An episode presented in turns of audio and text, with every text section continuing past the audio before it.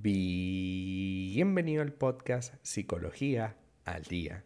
Soy Fray Martínez, psicólogo de profesión con 16 años de experiencia en el sector. Como pudiste ver en el título de este episodio, hoy vamos a hablar un poco acerca de señales de una relación tóxica.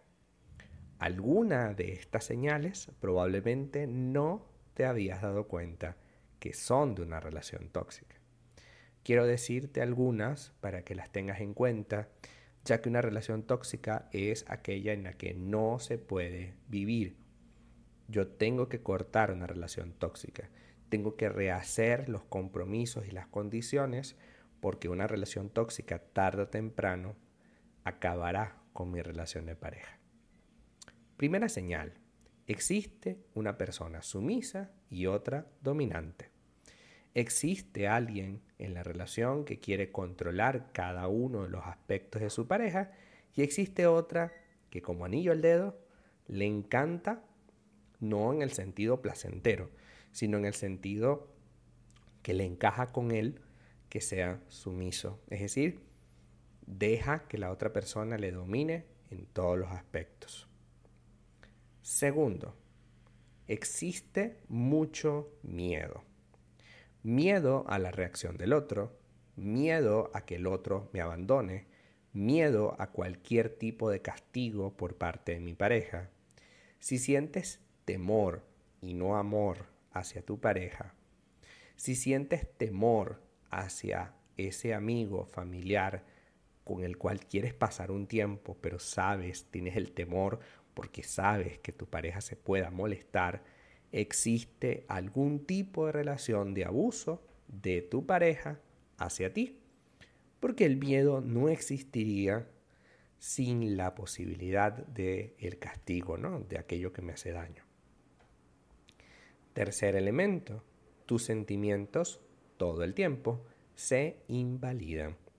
Si tus reacciones hoy se catalogan, se tildan de exageradas, o si te pide que pongas buena cara, es decir, que cambies de humor para no molestarle o no molestar en la reunión, tus sentimientos son invalidados.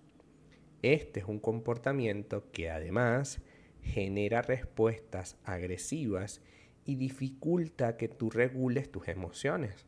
Porque si en un momento tú te sientes mal, pero tu pareja no es capaz de verlo, entonces, lejos de arreglar las cosas, todo el tiempo se van a complicar. Porque sientes que tu pareja no genera un espacio íntimo entre ustedes, sino que por el contrario, siempre está atacándote, cercenando tus capacidades y tus habilidades. Otro punto es que te sientas inferior a tu pareja. Bien porque te sientes inferior porque eres una persona sumisa, o bien porque tu pareja te hace sentir inferior, cualquiera de las formas es una señal clara y típica de una relación tóxica. Si yo siento que mi pareja es mayor que yo y por ello debo rendirle cierto pleitesía, cierta mm, garantía, evidentemente eso está mal, ya que por ser mayor que tú, por tener un título o por lograr X cosa, no es superior a ti. Son iguales, pero cada uno tiene diferentes experiencias. Puedo aprender de la otra persona, pero no tengo por qué sentirme inferior. La falta de apoyo dentro de una relación y la sensación de aislamiento pueden generar que te sientas sola o solo durante el proyecto. Este es otro elemento clásico de la relación tóxica, porque a pesar de que tu pareja vive contigo, está contigo, se casó contigo, tú continuamente te sientes solo o sola. Continuamente sientes que tu pareja no te apoya y no está para ti en momentos cruciales de tu vida, sino que siempre se la pasa ensimismado en sus problemas. Pretende que seas tú quien le ayude a solventar sus cosas, pero jamás se le ocurrirá hacer lo mismo por ti. Esa es otra señal de que la relación no solo no va bien, sino que es tóxica. te hace daño. Otro eh, elemento es que hacen comparaciones constantes. Es natural que tú te compares o compares cosas porque es parte de nuestro aprendizaje. Sin embargo, si te comparan a menudo con otras personas, se trata de una estrategia para modificar tu forma de comportarte y hacerte sentir inferior tanto a la, pareja, que te estás comparando como a la persona con la que te están comparando. Por lo tanto, si el vecino o la vecina es mejor que tú, entre comillas, eso hará que tú, cuando salgas a la calle y veas al vecino o vecina, agaches la cabeza, porque sabes, según lo aprendido, que tú eres inferior a esa persona. La comparación invalida lo que eres. Yo puedo, por un acto de aprendizaje, tratar de entender mi vida en función de algunos elementos del exterior, pero cuando yo me comparo, lo que hago es totalmente lo opuesto.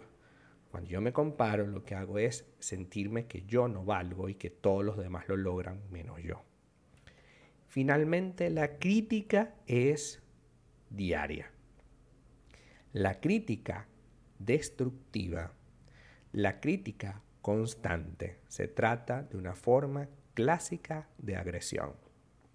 Es que tú eres así, es que yo no te soporto, es que es muy difícil lidiar contigo, es que cada vez que te pones de tal o cual manera a mí me molesta. Y eso, sin dejarte, es terrible.